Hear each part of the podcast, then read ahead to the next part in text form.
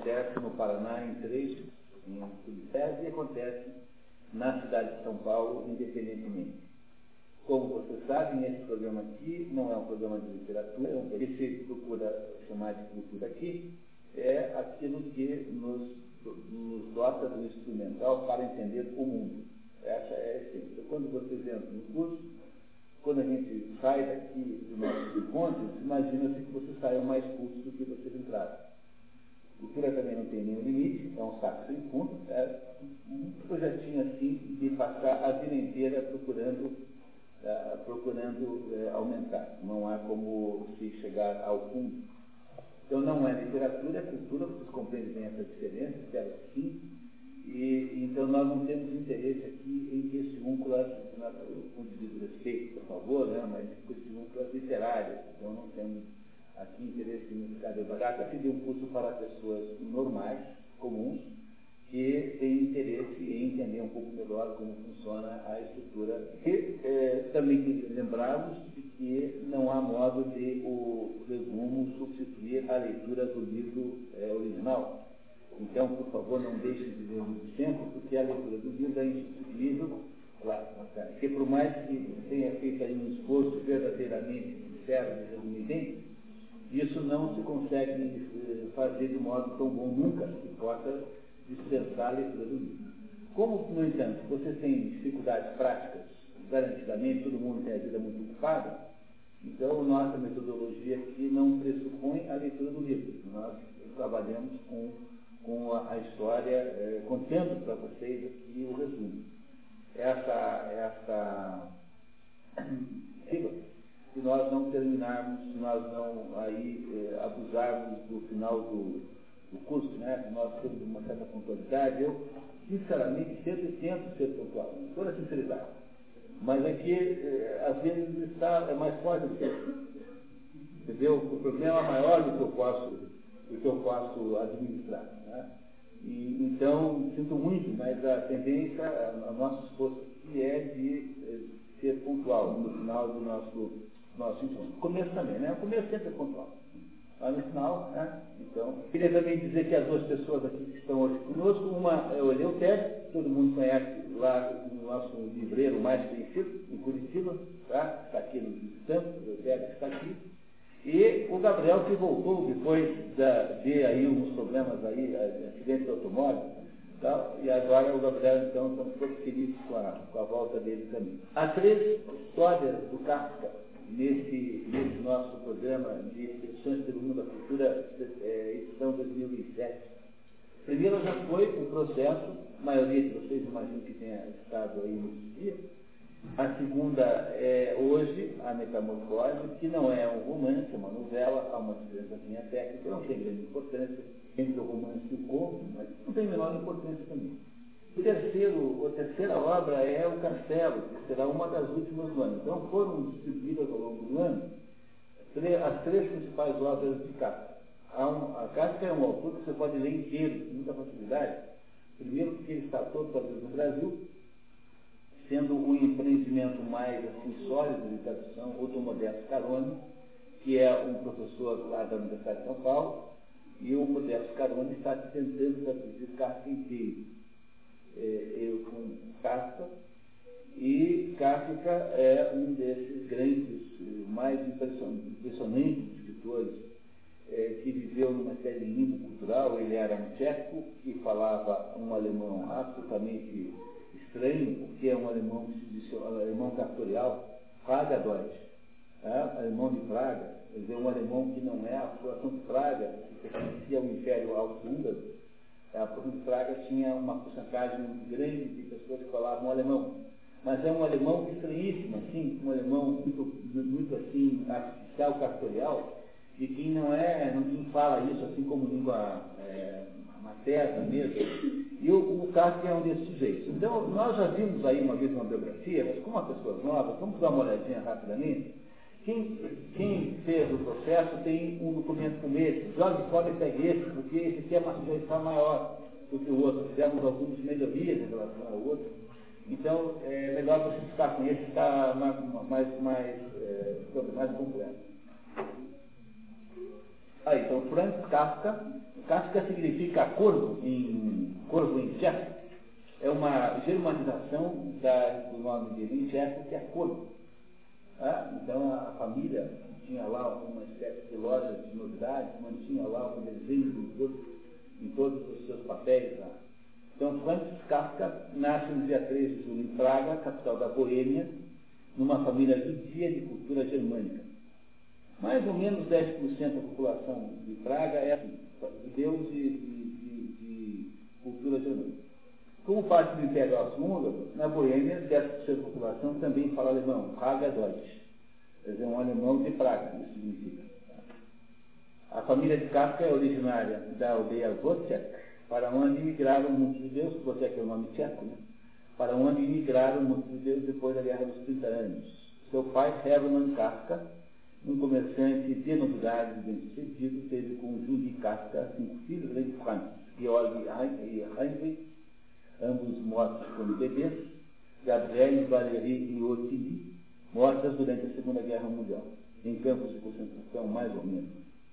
Franz tem problemas com o pai tirano e Kafka melhor com a família também. Então há, durante toda a, toda a obra de Kafka, a permeação dos tais problemas dele com o pai, que se manifesta então na plenitude numa obra chamada Carta ao Pai, que é uma carta que ele mandou para o pai dele, e o pai dele morreu depois dele, né? Ele morre em 24, o pai morre em 31. O pai nunca leu, porque a mãe segurou a carta, e depois de morto é que a carta veio à luz, né? Que foi impressa, mas depois de morto, uh, a carta do Kafka uh, para o pai dele, que é uma carta muito dolorosa, assim, muito, muito forte, e tá, vocês conseguem selos com uma certa facilidade tudo não tem edições recentes, apesar das cartas do pai tem, né?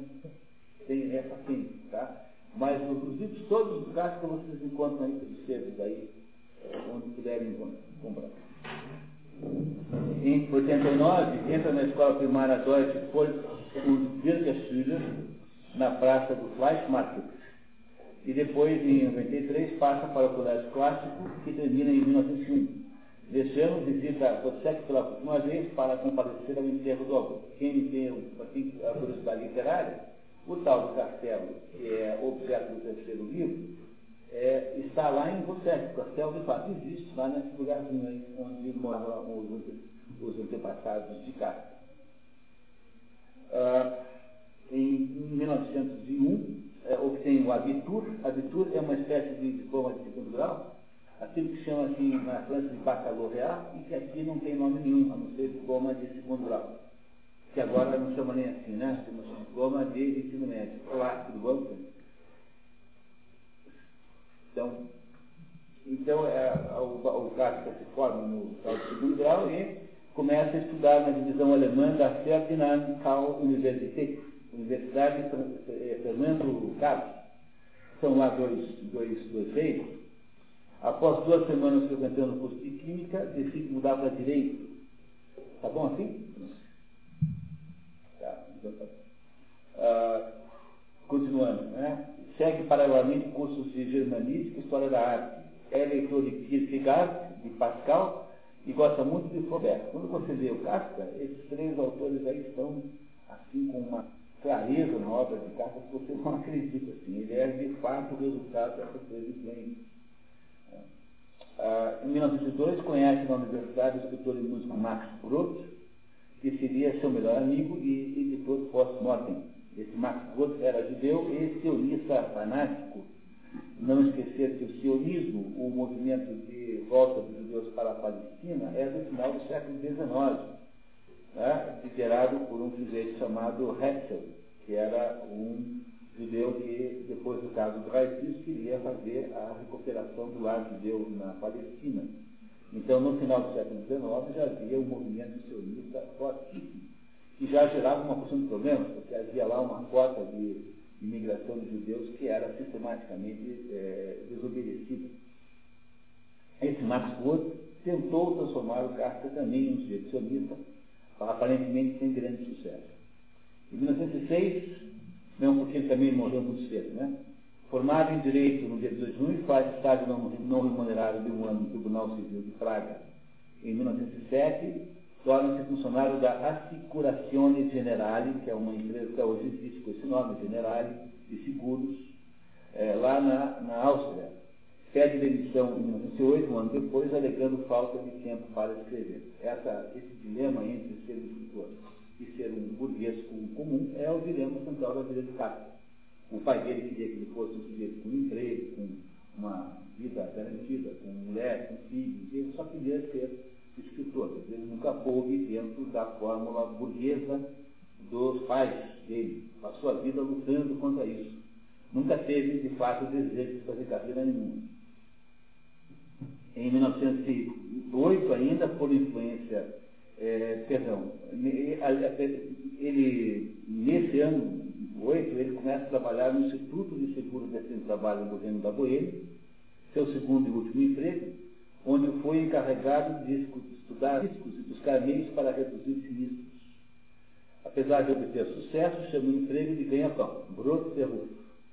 É o modo como ele fala. Sabemos muito na vida de Kafka, Kafka porque existem diários, então foram publicados os seus diários, e ele escreveu muitas e muitas cartas a Felice Bauer, que era sua noiva, e desse material todo, então, se tem muita, muita informação íntima assim, da vida de, Kafka. Não é um autor de mistério. Assim, tá? Então, ele não gostava do trabalho que tinha. Por influência do Brot, nesse mesmo ano, publica aos poucos Descrição de uma Luta, na revista municense Imperium de Franz Bly, que era lá um intelectual importante. Em 1910 começa a, redigir os diários, Tagebücher, em 1911, por pressão do pai, que quer que seja um bom burguês, começa a colaborar, contrariado, a tardes, a tardes na firma de asbestos de seu cunhado, Karl Hermann. Ele queria passar as tardes uh, escrevendo. Eu trabalhava de manhã lá na, na, empresa pública lá de seguros, e à tarde trabalhava então uh, com o cunhado. O pai montou a empresa com os dois. Tinha que idade? 28 anos. Em, nesse, em 1900 e, nesse mesmo ano, começa a se aproximar do judaísmo. Ele nunca tinha sido até então um judeu praticante de verdade, mas começa a se interessar pelo judaísmo uh, por meio do Yiddish Theater, teatro em Yiddish, né? Uh, judeu, portanto. Em 12, conhece na casa de Brooks, Felix Bauer, que era, passou a ser sua noiva, uma berlinense de quem foi noivo duas vezes torna-se vegetariano e adepto de manias alimentares. Não pode comer isso, pode comer aquilo, etc. E escreve o Benedito da Urteil e a Metamorfose, Van Loon. Uh, neste ano, 1912, nós sabemos o dia que ele começou e o dia que ele terminou, por causa dos seus diários e das cartas da Felipe. E também escreveu uma parte, maior parte do romance América, que depois passou a ter um outro nome, chamado O Desaparecido, quem, quem, quem deu o nome do Desaparecido foi o Max Brod. Nesse ano, segundo Peter Drucker, Peter Drucker é um, um, economista austríaco que foi aí considerado chamado pai da administração. O Peter Drucker diz que conta no livro que o Franz Kafka recebeu um prêmio por ter inventado o capacete de segurança esse capacete que os operários usam nas construções, nas fábricas, teria sido invenção dele. Opinião do Peter Drucker, né? Ah, obviamente, deve ser uma opinião abalizada, que é um sujeito né? e, e, ele então faz lá um, uma contribuição lá com a redução do acidente de trabalho. Em 1913, publicados pela Kurt Wolf Verlag, né? O Foguista, der Reiter. O Foguista é o primeiro capítulo do livro América a coletânea de contos Contemplação e o. Desse escreveria no dia 21 de agosto seu diário. O meu emprego insuportável porque contradiz o meu único desejo e a minha única vocação, a literatura. Como sou apenas literatura e como não quero nem posso ser outra coisa, o meu emprego não poderá nunca seduzir-me, só poderá, ao contrário, destruir-me totalmente. Isso é bom descobrir assim dos 30 anos. o Chakra descobriu aos 80. Você não queria ser promotor de justiça? Quem o Veríssimo? É mesmo? É, a, a um, isso é uma coisa comum na vida, o fato de que, às vezes, a gente demora a vida inteira para descobrir quem nós somos de verdade. Porque, no fundo, você sabia desde o começo o que você queria ser, mas você se deixou tapear por você mesmo a vida inteira. Quem, é, o, o, livro maior de todos para explicar isso chama-se Os Anos de Aprendizagem de Wilhelm Meister, que é o livro do Goethe, e que conta a história um sujeito que é filho de um burguês e que decide que vai ser depois de teatro. Aí o sujeito larga tudo e se junta a uma trupe de caça, assim, que é muito parecida com o que é uma trupe de caça hoje, assim, um pessoal assim, disciplinado, meio, meio, meio, meio, assim, meio cigano, mais ou menos, essa é ideia. É, né? E vão fazendo o Hamlet. Basicamente, vão fazendo a apresentação da peça Hamlet. Até que um dia o Wilhelm Meister descobre que ele, na, e vão acontecendo coisas estranhas com ele, que são coisas que são fáceis, inexplicáveis, aparentemente é, orientadas a partir de uma espécie de maçonaria que está cuidando dele. Acontecem coisas para ele que o fazem refletir. E no final da história ele descobre a trama. Ele, na verdade, foi, é, foi, foi é, tutorado para descobrir quem Emiliano era, descobre que ele de fato é um burguês e vai lá cuidar do negócio da família pronto. E o, o nome desse tipo de literatura, desse gênero literário, é Bildungsroman, Romano, como é a Montanha Mágica, que nós vimos na última vez, também é um Bildungsroman, Romano é o romance do sujeito, como também é aquele romance chamado, chamado, é, chamado, é, também é um, é um romance visto nos é um romance que serve para você descobrir a vida. Então, da pessoa até que descobre quem é. Então, essa, essa é a história, essa é o livro melhor de todos para explicar isso. Pode ler Educação Sentimental, pode ler o, o, o Wilhelm Meister ou a Montanha Mágica, talvez sejam os três melhores exemplos. Mas eu acho que o Wilhelm Meister é mais claramente um, um, um livro romano que os outros. Goethe, né? Foi ele que inventou o gênero. E aqui então o nosso, o nosso personagem central, que é o Kafka, tem total certeza de quem ele é, logo cedo, né? Em 14 começa a escrever o processo, que nós já tivemos aqui a apresentação. Em 15 publica na Kutbol, essa era uma editora de Leipzig, é, que era assim, voltada para, era dizia-se que ela curava expressionismo literário. Mas, na verdade, o expressionismo não é uma escola literária, embora possa ter um pouquinho, mas ela é uma editora procurando novos autores o tempo todo. E aí, então, publica na, na revista que vai completa as folhas brancas, vai completa as folhas brancas, em 17, rompe o noivado com a Felice e, nesse mesmo ano, é diagnosticado com tuberculose no pulmão e na laringe. Resultado provável do consumo de leite não pasteurizado, que ele não podia consumir, porque tinha manias alimentares. Então, não, ele não tomava leite pasteurizado, deve ter se contaminado aí. E Kierkegaard, obsessivamente.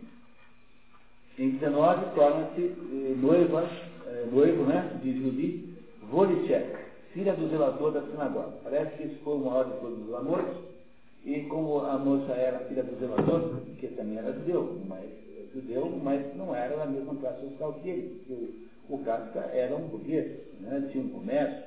O pai faz o, a destruição desse, dessa possibilidade de casamento, e essa é a razão pela qual ele depois escreve a carta ao pai, em função basicamente desse episódio.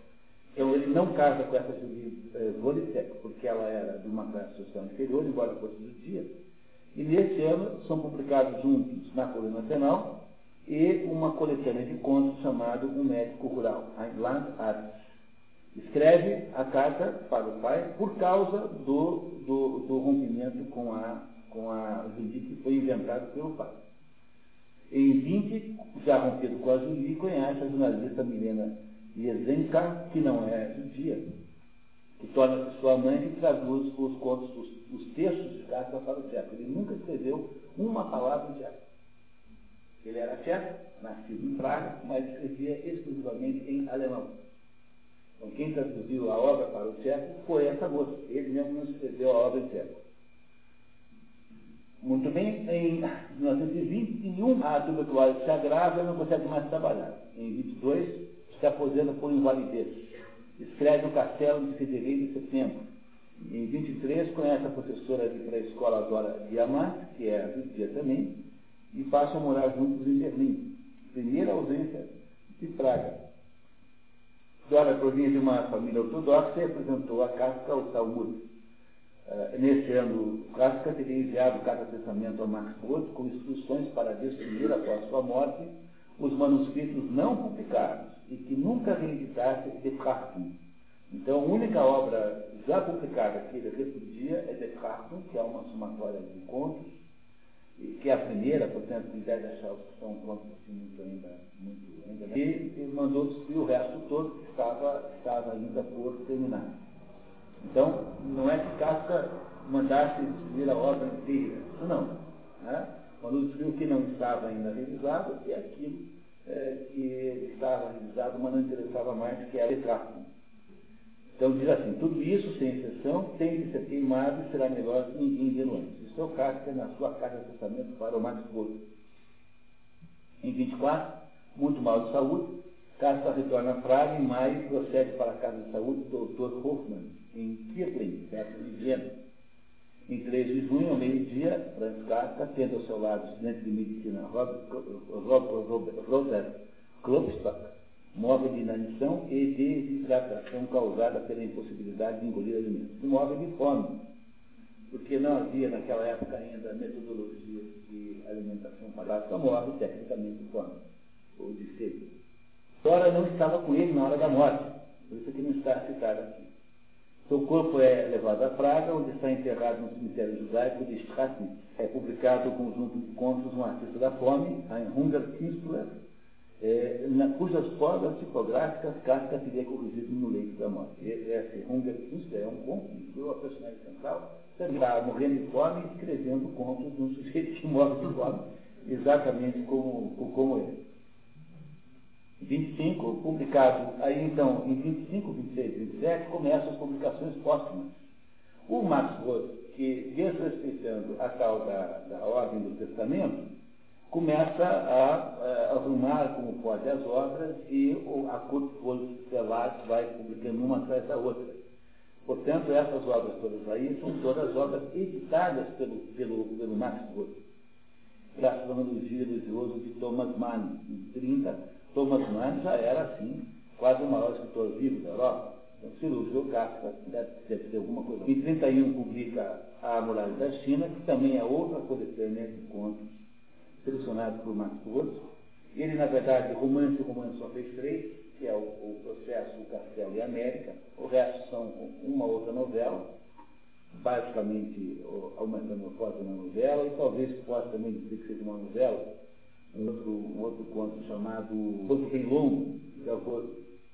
Alguém sabe? E, e o resto é conto, ele é um grande contista. Em 1932, o Museu Judeu de Berlim, Salomon Schocken, decide publicar toda a obra. Esse plano é, é atrapalhado pela guerra, Segunda Guerra Mundial, né? acaba depois da guerra. Em 37, publicados os diários. Em 39, os nazistas destroem todas as edições Schocken. Max Brod consegue fugir para a Palestina e leva os manuscritos de Kafka que vão parar na Shopping Library em, em, em Jerusalém. Em 41, o shopping emigra para os Estados Unidos, e lá os Estados Unidos começam a ver a reedição em alemão, em alemão, tá? das obras de Franz Kafka.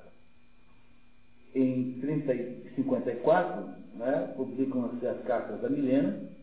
Em 56, o, a família começa a pressionar os herdeiros, que são filhos das irmãs, porque os irmãos realmente morreram com, com Os herdeiros de Kafka, ele não tem nenhum mesmo direto, né?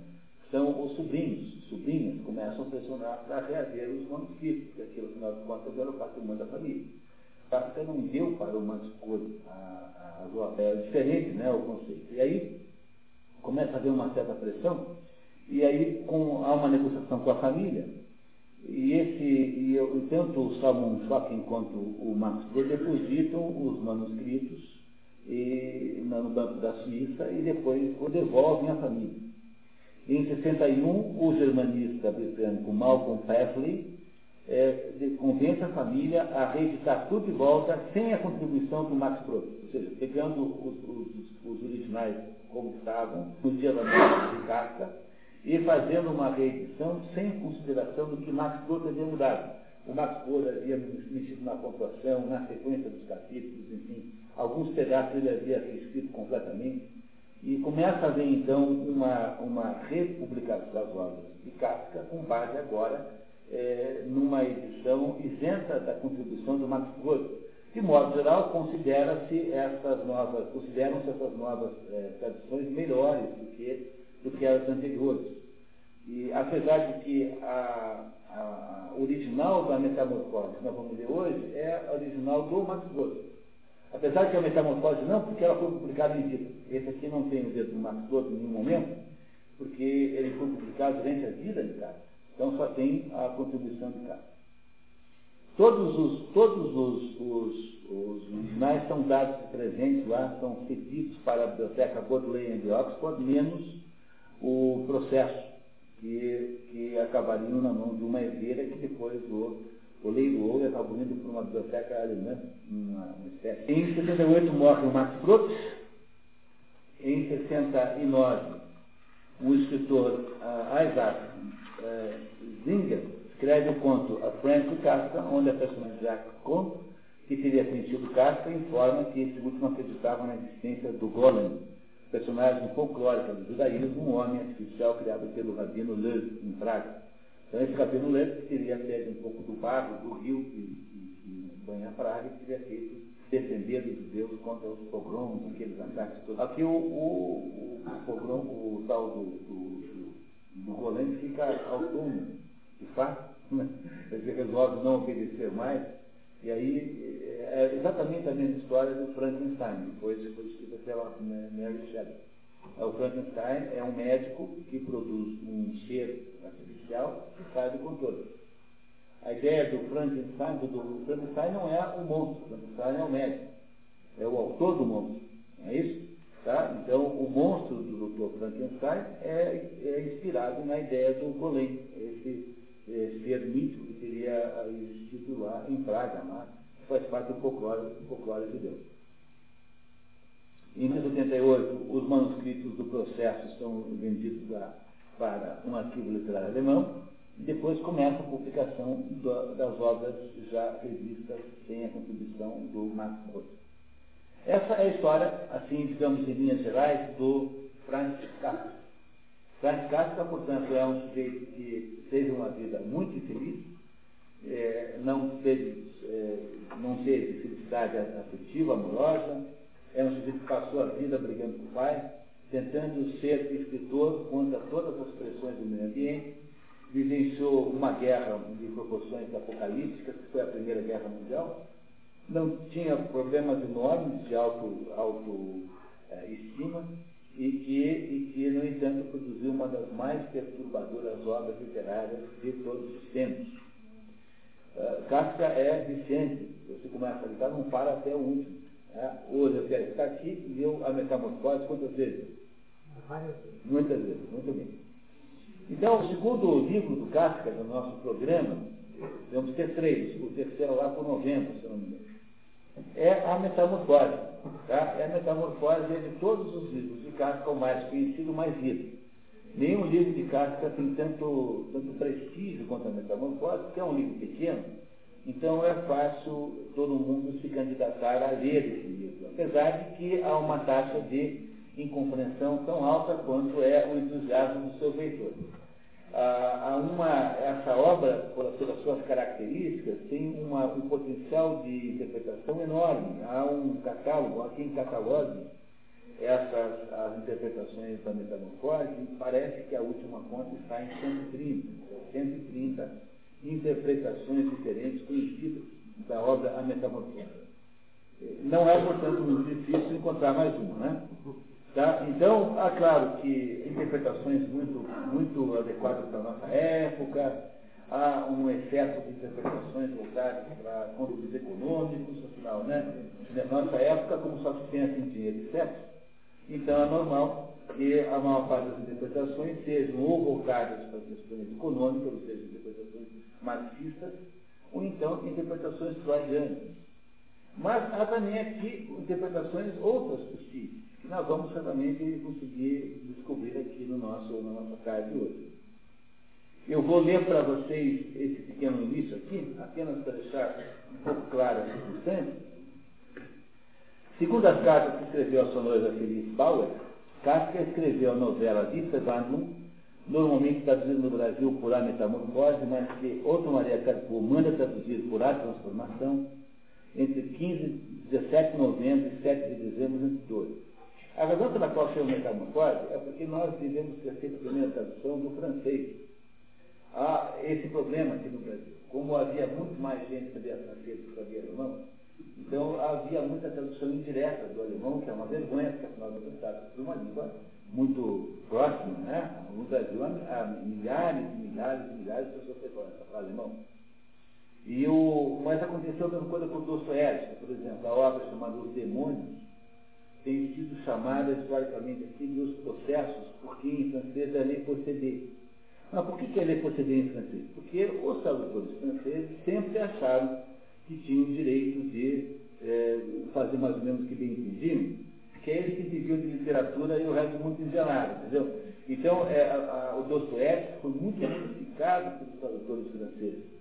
E como nós, a Raquel de Queiroz, por exemplo, que era uma tradutora Dostoiévski importante, qual era o original que ela pegava? Francês. Então, a tradução dos demônios ficou os processos, porque ela traduziu depois CD. É a mesma coisa aqui, a metamorfose é, tem um sentido diferente de transformação. Porque a metamorfose implica numa transformação pré-determinada que tem, que, que, cumpre um certo ciclo. E isso não é necessariamente verdade nessa hora. Então, o Otto Maria Carpo, que sabe muito alemão, obviamente, que eu, eu tenho sido capaz de dar autoridade nisso a ele, diz para traduzir por a transformação e não a metamorfose. Mas isso é secundário, né? Bom, só para vocês saberem que isso existe. Uma das poucas obras publicadas em vida, a Metamorfose apareceu pela primeira vez na revista Vivae Completa, As Folhas Brancas, dirigida por René Schickele, em 1915, e em novembro do ano seguinte, na prestigiosa coleção expressionista Der Jungeste Der Jungeste significa o dia mais jovem. E o que, é que significa o dia mais jovem? O dia do juízo final. Não é? Qual é de todos os dias o mais, o mais jovem? É o dia do juízo final, porque é o que está mais longe de nós. O mais jovem é aquele que é, não é? Que não nasceu ainda. Qual é o último dia do mundo? Não é o mais jovem? Então, essa coleção, é, essa editora fez uma coleção chamada O Juízo Final, e aí então é, editou novos autores, entre eles o Franz Kafka, nessa, nessa coleção. Houve reedição dos 18, que é uma coisa interessante, porque ele não foi um autor de sucesso em vida. Segundo suas próprias palavras, a metamorfose é uma história repulsiva, uma pequena, uma pequena história, e uma história com fim ilegível.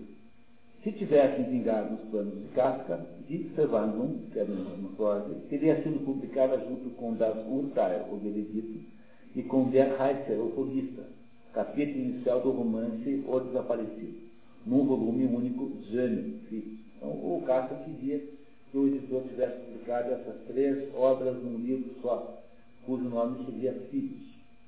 Se vocês, as três, as três obras dizem das relações de pais e filhos, tá? É por isso que ele queria que isso fosse assim. Agora, então, nós começamos a nossa história. História do uh, Gregor Zanzar. O nome dele é pronunciado com S em alemão, como se fosse Z, Zanza. É um nome, obviamente, calcado em cima de Kafka. Não tem a menor dúvida. Né? Tem uma ligação com Kafka. Mas tem uma ligação com o próprio nome do, do Kafka. Então, Gregor Zanza. No veredito, o sujeito chama-se Georg Bendemann. Na outra, no outro livro, chama-se Georg Bendemann. É muito parecido por um título de história. Praticamente com dois meses de diferença, no fundo é a mesma personagem, digamos assim. Por isso há o parentesco entre as duas obras. E aí então começamos a ler. Eu quero, nós temos aqui um sistema, cada um lê um pedacinho. Quer começar você, por favor? Só passando pelo, pelo mesmo lugar que você está, passando pelos seus colegas. É, aí, essa primeira, primeira frase ficou famosa Se vocês lembram o processo, quem esteve aqui no processo lembra que começava assim. E hoje esse cara deve ter feito alguma coisa de errado, porque não queria que eu fizesse aniversário, aparecem oficiais da justiça para prendê-lo. Então, tanto no caso de Joseph K, quanto nesse caso aqui, a, a, a, a obra começa com a descrição de uma desgraça, né? alguma coisa grave que aconteceu. E aqui tem a primeira polêmica, porque há muita dúvida sobre se a, a, a expressão original de Kafka significa de fato inseto. Depois, durante a história, vai ficando parecido com inseto, mas o Kafka não queria que, por exemplo, ele proibiu o editor de tentar representar na capa a imagem do, do inseto, ou do qualquer coisa que fosse. Ele queria deixar essa criatura na qual o Zamstad se transforma uma criatura de certo modo enigmática. Então, a palavra embaixo você tem ali a mesma frase em alemão, do original, e a expressão correspondente a inseto aqui é Ungeziefer. Ungeziefer significa praga, significa. É, é, pode ser até é, é, é, é alguma, algum animal que se parasita aos outros do ponto de vista de, de, de tomar sangue, mas não é exatamente inseto. E, e, aqui, então, no Brasil, não sei quem foi que inventou a história, que está sendo uma barata. Coisa mais improvável ainda, em nenhum momento está claro dentro da história que o Georg, o Gregor, tenha formado uma barata. Isso é um pouco de simplificação da história. Tá? Então é um inseto, uma criatura repulsiva. É mais ou menos isso, né? Trata-se de alguém é, que de uma criatura repulsiva e indesejável. Essa é a ideia central no que ele se transformou. Estava deitado sobre suas costas, duras como couraça, seu quarto, um, autêntico quarto humano, só que um pouco pequeno demais. Permanecia calmo entre as quatro paredes bem conhecidas. Perdia a imagem, perdia a imagem que ele havia recortado fazia pouco tempo de gotas de chuva batendo no vinco do parapeito. Feito a fora, ele descobre que virou um outro ser, um ser como se fosse um inseto, e essa situação, no máximo, consegue deixá-lo melancólico. Não é uma coisa estranha? Bom, primeiro que alguém tenha virado um inseto, né? Ou coisa que o valesse. Mas vocês não acham interessante que ele tenha sentido-se apenas melancólico com essa transformação? Outro fato importante aqui, que eu gostaria que vocês prestassem atenção, é que está chovendo, e a chuva é um dos símbolos mais poderosos na literatura, porque a, a chuva tem, a água, né? A água ou a chuva, a chuva tem uma, um sentido simbólico de sexo. É, é, muito forte a ligação entre a ideia de chuva e sexo, e a ideia de água é a ideia do caos. Para entender isso é só não esquecer que está escrito na Bíblia que no início o Espírito de, de Deus pairava sobre as águas. Dizer, a, a, água significa aquilo que não tem forma, que é disforme, aquilo que é caoticamente potencial, potencial. Então, o, o, fato de que está chovendo, no momento em que há a transformação, o, o Gregor amanhece transformado.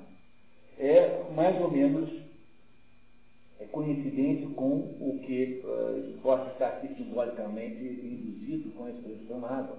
É preciso que uh, tenha havido aqui alguma espécie de destruição da, da, da, norma, da ordem, alguma coisa aconteceu em que o, o fulano de repente mudou de forma. Para que isso aconteça é preciso diluir o que tem, que é o que acontece quando você sonha, que aquilo que você sonha se dilui como as coisas fora do sonho, não são sempre sonho, né? São coisas disformes, podem se multiplicar. Então, há um processo aqui pelo qual o, o Gregor Zampa, que era um ser humano normal, transformou-se numa outra coisa, aparentemente monstruosa, e quando ele está conta disso, está chovendo. E isso o torna melancólico. Mais um pouquinho, Zé. Gregor, Gregor Santa está deitado de costa na sua própria cama, no seu quarto de três portas uma para o corredor e duas para os quartos laterais. Vocês receberam tudo a planta baixa? E aí vocês já perceberam o quanto eu fui sábio em não ter feito o curso de arquitetura? Né? é, não, era lugar. Era lugar, mudam, né, mas era lugar. Então, aqui você tem o apartamento onde ele mora, eu, eu, eu, não é frescura não, prefeito Quer dizer, eu fico isso aqui apenas porque o, há tantas dimensões aos quartos da casa que vale a pena você, de vez em quando, dar uma olhadinha. Reparem que é uma casa na rua Charlotte, em, em Praga. Essa é uma casa grande para os padrões, provavelmente, da época. Tem um quarto de casal à esquerda, onde moram o pai e a mãe do Gregor. Tem um quarto onde mora a irmã, que chama-se Grete essa irmã é deslocada desse quarto no final, porque esse quarto é alugado com os inquilinos, três homens que moram aí. Aos quartos do meio, onde mora o grego, o Gregor, que tem três portas dessa quarto. Tem a porta, uma porta para o quarto da grega, uma porta para o corredor e uma porta para a sala de estar, que fica logo depois da antessala, na qual está então a escada que leva para fora do prédio. Trata-se de um apartamento num prédio baixo, não sabemos em que andares eles estão, certamente não há nem primeiro. E, então, e é mais uma cozinha. Quando, nas janelas da quarta do, do quarto do Grego, ele vê do outro lado da rua o hospital, é, que é uma, um prédio muito grande, cinza, um pouco aterrador. Então, de vez em quando a gente dá uma olhadinha aqui, tá? Para a gente sempre poder localizar fisicamente o que está acontecendo na, na casa do. Dizem os comentaristas que a disposição da, desse apartamento é a mesma da casa do próprio gato. E ele apenas reproduziu na ficção a disposição da própria casa dele. O quarto do casal é último? Era, com certeza, garantidamente. Porque não pode ser desse jeito, né? Quando você vai juntando os pedaços da história, né?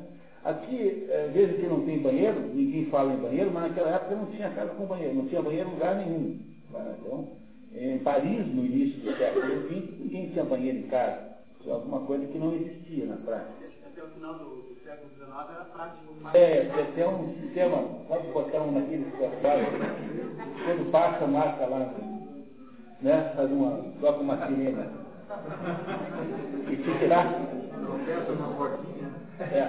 Mas aqui não há nenhuma chance de não ser assim porque, porque o quarto do Gregor seguramente dá, dá, tem uma porta de acesso ao quarto dela. Então, aqui pode ter alguma diferença na prática, pode não ter menor importância, né? Mas é mais ou menos assim que é a casa do, do Gregor, né, onde ele mora. Ele é um jovem de alguma coisa como 20 e poucos anos, ele é bem jovem, a Grete tem 17 anos, o pai e a mãe tem idades que não são precisadas aí, aliás, nós não sabemos usar mais. O grego é caixeiro viajante, trabalha numa loja com um mostruário de, de tecidos, pega um trem e fica dias viajando pelo, pelo interior, né, vendendo tecidos, né, e volta de vez em quando para ficar em casa. Então essa é a história aqui mais ou menos concreta do, da família Zamsa. O pai é falido, havia falido cinco anos antes não fazia nada há cinco anos. Ficava em casa mais ou menos de pijama. A mãe, a mãe era asmática crônica, portanto também não tinha nenhuma atividade, e a Grete era muito criança, tinha só 17 anos, portanto na falência ela deveria ter 12, era praticamente criança. Muito bem. O seu pai envelhecido, gordo e cansado, não trabalha há 5 anos, desde sua mãe é doente de asma e sua irmã de 17 anos, Gretchen, ainda uma criança. É, sem, sem meses de frequentar o conservatório. A família tem uma cozinheira, Ana, uma empregada. Greve está em casa há oito dias. Intervalo entre duas viagens. Faz um aluguel de um apartamento de bom tamanho e eles mantêm duas empregadas, uma cozinheira e uma empregada. Primeira, portanto, informação importante é que ele faz um, tem uma, um certo sucesso profissional, porque ele mantém tudo isso com, com dinheiro de caixeiro viajante. Não é isso? Muito obrigado, Deltério. Anatório, por gentileza. Gregor pergunta-se se não deveria voltar a dormir e esquecer aquela bobagem toda. Mas sua nova condição o impede de dormir porque estava acostumado a dormir do lado direito. Gregor não consegue, não consegue levantar da cama para ir trabalhar como caixeiro viajante e dá-se conta do quanto odeia o seu trabalho, que só ainda não abandonou porque tem de pagar a dívida que seus pais têm junto ao patrão. Bem, ainda não renunciei por completa esperança. Assim que juntar o dinheiro para lhe pagar a dívida, para pagar, de pagar a dívida dos meus pais, deve demorar ainda uns cinco a seis anos. Vou fazer isso sem falta. Chegará então a vez da grande ruptura. Por enquanto, porém, tenho de me levantar, pois meu trem parte às cinco. Então veja, é um sujeito que pega o trem às 5 horas da manhã.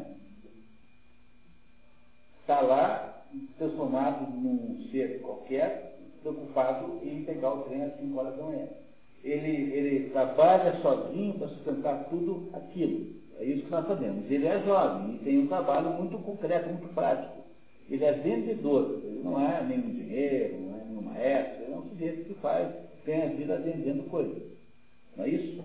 Isso, antes que vocês fiquem fazendo muita especulação, ele não é, não é o Kafka. Porque o Franz Kafka é o contrário do Greco. Tá? Eu disse a vocês muitas vezes que é impossível alguém escrever um livro sem que haja nessa história alguma conotação autobiográfica. Mas é um erro muito grave você supor que as personagens representem exatamente os seus criadores. Então há sempre um meio termo entre essas duas situações. Então, não imaginar que o, o, o Gregor Gamsa seja o, o Franz Kafka, exatamente. Mas também não é, imaginar que essa personagem tenha, tenha, tenha, exista num vazio de pessoal, não é isso? Então, há um pouco de cada coisa, tá? Sinceramente assim. Mas o, o, o Kafka nunca vivenciou essa situação que o Gregor vivenciou. Mas, pelo contrário, ele nunca quis fazer nada disso, nunca precisou, porque o pai dele foi um sujeito bem vivido, assim, nunca precisou de nenhuma ajuda de um filho como é o que é o, esse Gregor confere o despertador e dá-se conta de que ele havia perdido a hora e o trem das cinco, mas poderia tentar pegar o das sete, embora a essa altura o contínuo da firma uma criatura do chefe sem espinha dorsal e sem discernimento, já teria avisado o chefe de que ele, era para o embarque. Quer dizer, veja que coisa estranha, né? Estão achando estranha essa história? Um pouquinho, pelo menos, né? O sujeito é, perdeu o trem das 5 horas e tem certeza que havia lá na estação ferroviária um espião, que é um contínuo do chefe, já teria avisado o chefe e que ele não pegou trem. Vocês mandam isso, não tem empregados aqui, vocês mandam o contínuo verificar se o pessoal pegou mesmo o avião das partes, o trem, entendeu? Não é uma coisa assim é, estranha isso? Eu sei que há muitas coisas que parecem estranhas aqui, a começar pelo fato que o sujeito transformou-se num inseto. Mas essa coisa também é estranha, né? É uma, é uma, é uma coisa estranha dentro da, da situação estranha. Pois não, João?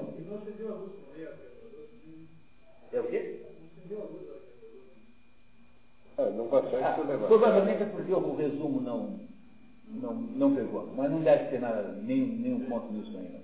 O resumo sempre é imperfeito, né? É preciso sempre levar isso em conta, o resumo nunca consegue substituir o livro. Um livro, por favor. Tá? Vamos lá então. Tenta levantar novamente. Em cinco anos de serviço, ainda não havia ficado doente. Está com mais fome que o habitual. Sansa ouve sua mãe despertando-o com batidas na porta e fica chocado com o som da sua própria voz dizendo: Sim, sim, obrigado, mãe, já vou me levantar. Seu pai bate em uma das portas laterais pedindo a Gregor que levante.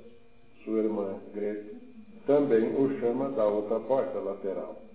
Agradecendo o hábito de trancar as portas adquirido nas suas viagens, Gregor tenta dizer-lhes como pode que está a caminho, mas não é de forma nenhuma compreendido. Por que, que ele não é compreendido pela família? Porque ele é agora uma, um ser que fala de um jeito que ninguém entende. Eles não entendiam as coisas de barato. Pois é, mas agora, perceberam? Vocês não acham também estranho que haja uma insistência desse tipo para um sujeito que nunca na vida deixou de trabalhar, que está há cinco anos sem ficar doente, quando pela primeira vez acontece isso, toda a família às 5 horas da manhã se mobiliza para tirar da cama de qualquer jeito. Não parece? É muito mais estranho isso do que. Vocês já tiveram a experiência de ter assim um irmão, uma irmã, um primo que passa o dia inteiro dormindo? Em casa, assim, que vocês querem tirar da cama de qualquer jeito? É muito bem, tá?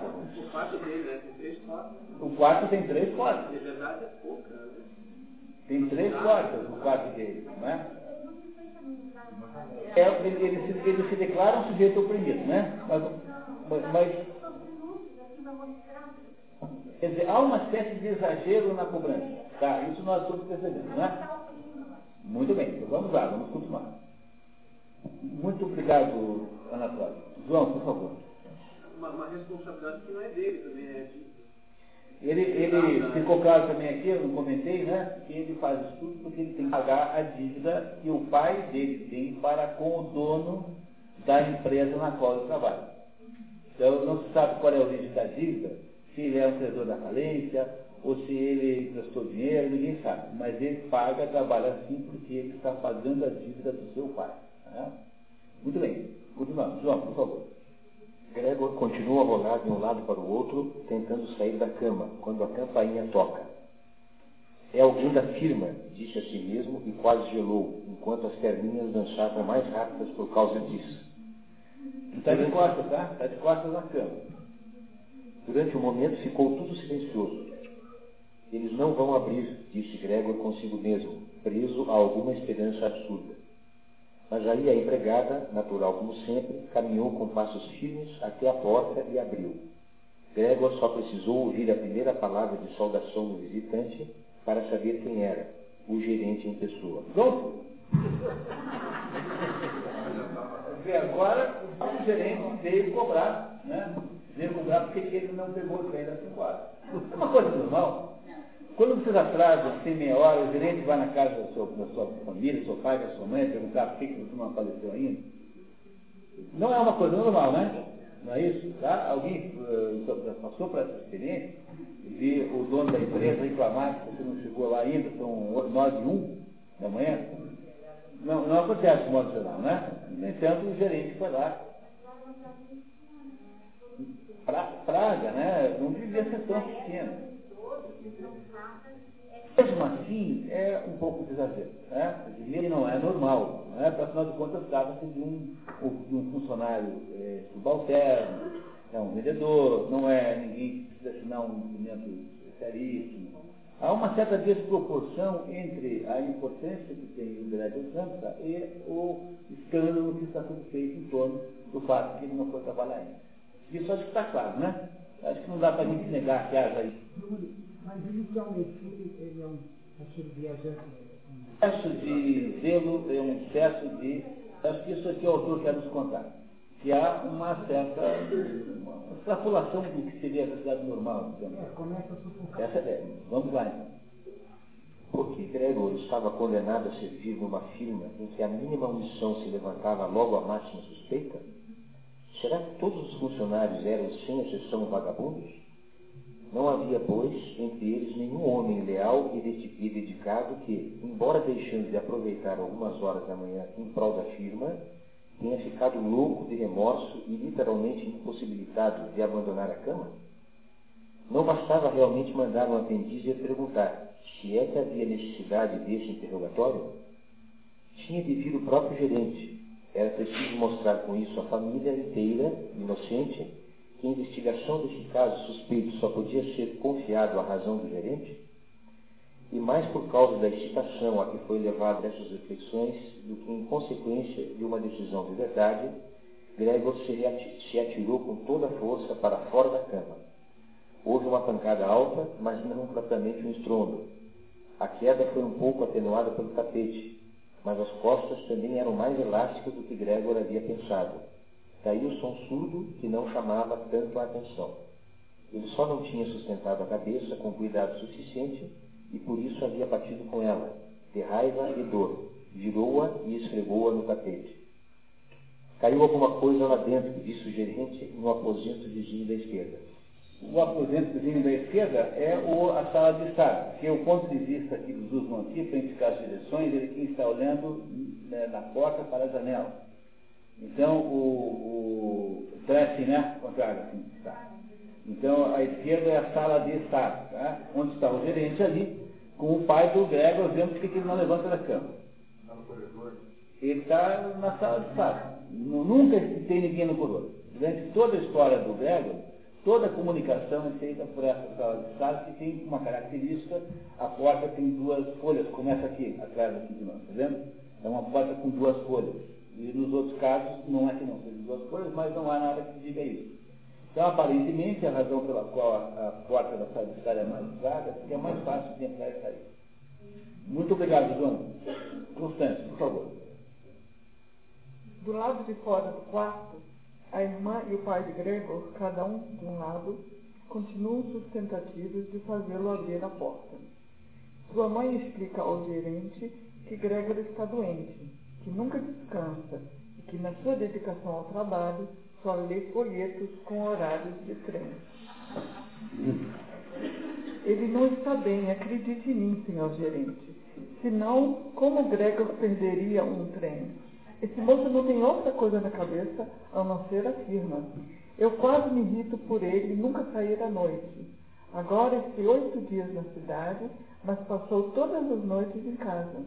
Fica sentado à mesa conosco e lê em silêncio o jornal ou estuda horários de viagem. Esse grego tem a vida voltada para quê? Para pagar a dívida do pai. Né? Não tem outro assunto. Né? Embora ele tenha feito um entalhamento que não serve no resumo, ele entalhou a moldura na qual está lá aquele quadro lá de, da mulher, né? com, com, aquele, com aquela pele e tal. E a única coisa que ele faz é um trabalhozinho de marcenaria. Eu não pus o resumo porque me arrependi amargamente. Tentar depois melhorar isso. Tá? Tudo bem? Ok. Mais um pouquinho, Constante, por favor. O gerente que relata, o gerente que relata fala alto da sala, acusando-o de se entrincheirar no quarto, de causar preocupações sérias e desnecessárias aos pais, e de descurar de seus, descuidar, né? descurar de seus deveres funcionais, de uma maneira inaudita. Estou perplexo, estou perplexo.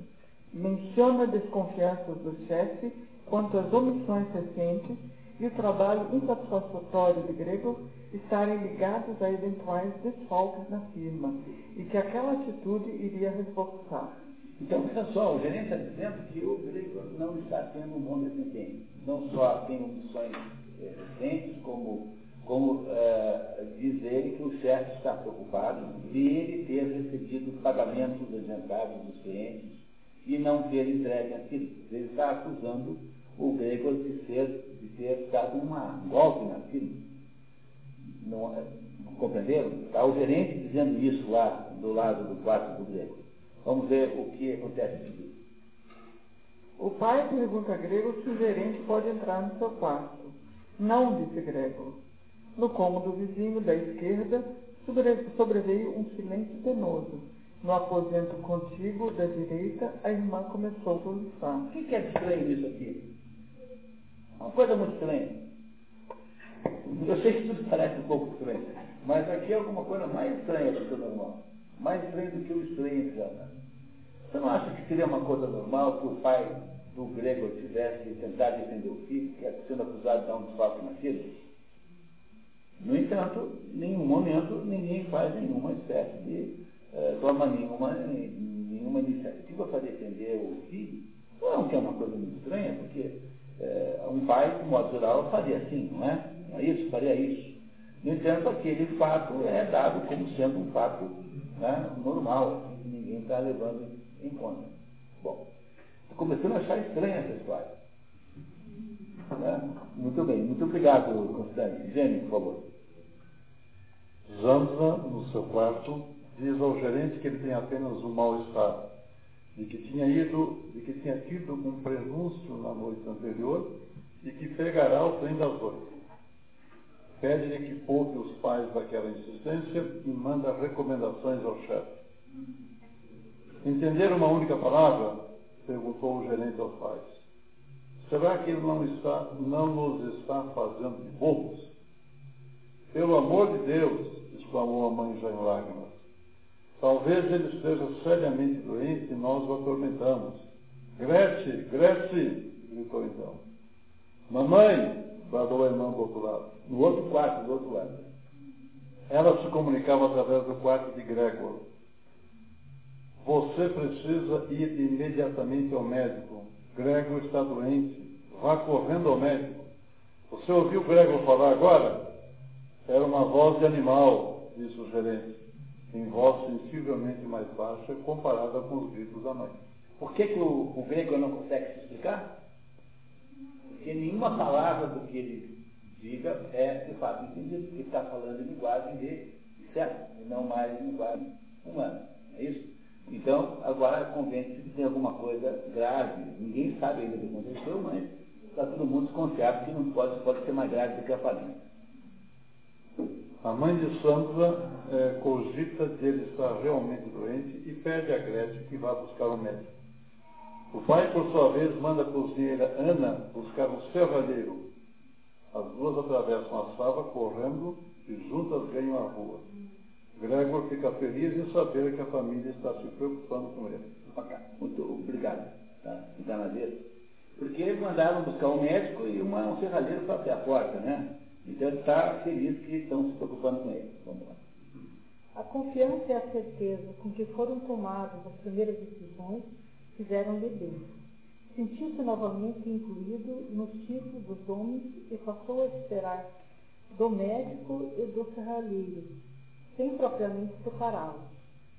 Desempenhos excepcionais e surpreendentes, sem ficar com a, com a voz o mais clara possível para as conversações decisivas que se aproximavam, tossiu um pouco, esforçando-se, entretanto, para fazer isso de um modo bem abafado, uma vez que até esses ruídos possivelmente soavam diferente de uma tosse humana, coisa que ele mesmo já não ousava decidir.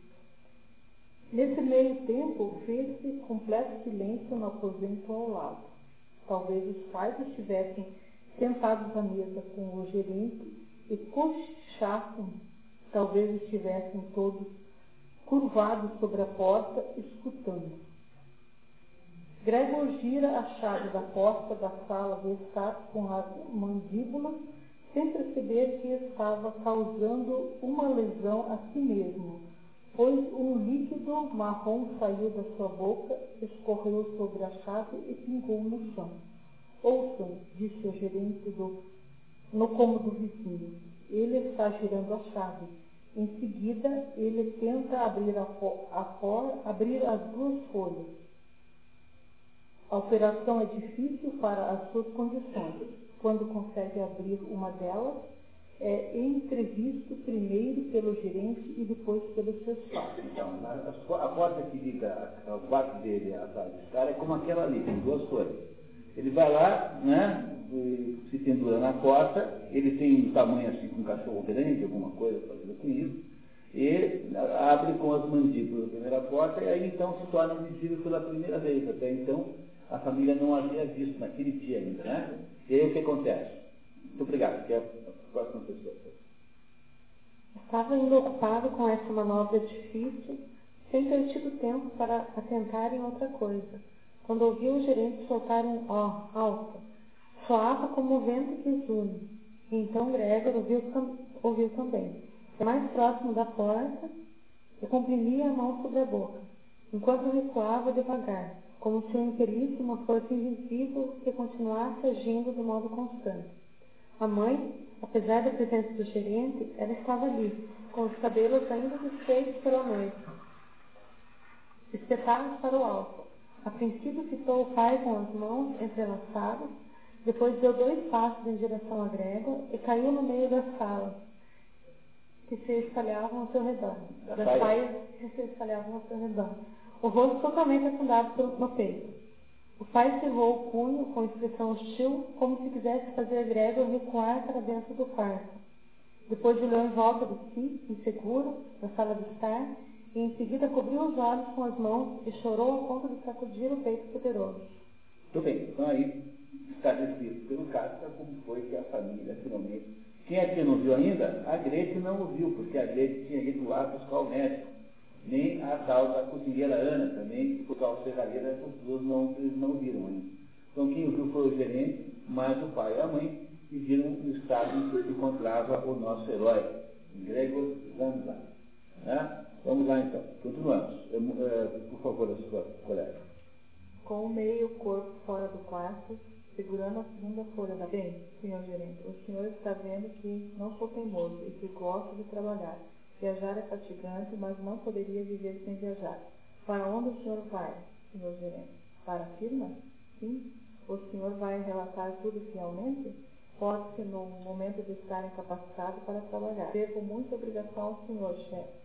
E isso pode assim se tornar facilmente vítima de mexericos, casualidades e que... O faz esse discurso todo, obviamente não foi entendido em nenhuma palavra. E ele não está sendo entendido de modo nenhum. Mas vocês perceberam o ponto de vista dele? Dizendo, olha, eu queria que você me desse aí uma, aí uma chance, aí relevasse dessa vez, afinal de contas eu estou fazendo o que eu posso, porque sou muito caluniado, não é isso? Tá? Então o Gregor está tentando dizer isso para um gerente que está indo de ré na direção da porta, boquiaberto, e que não entendeu nada do que ele falou. Né? Muito obrigado. Quem é que está na vez, por favor?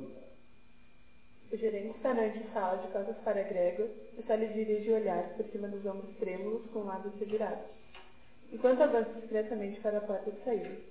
Gregor não queria que saísse naquele estado de espírito, porque seu emprego na firma ficaria ameaçado e dele dependia do seu futuro e da sua família.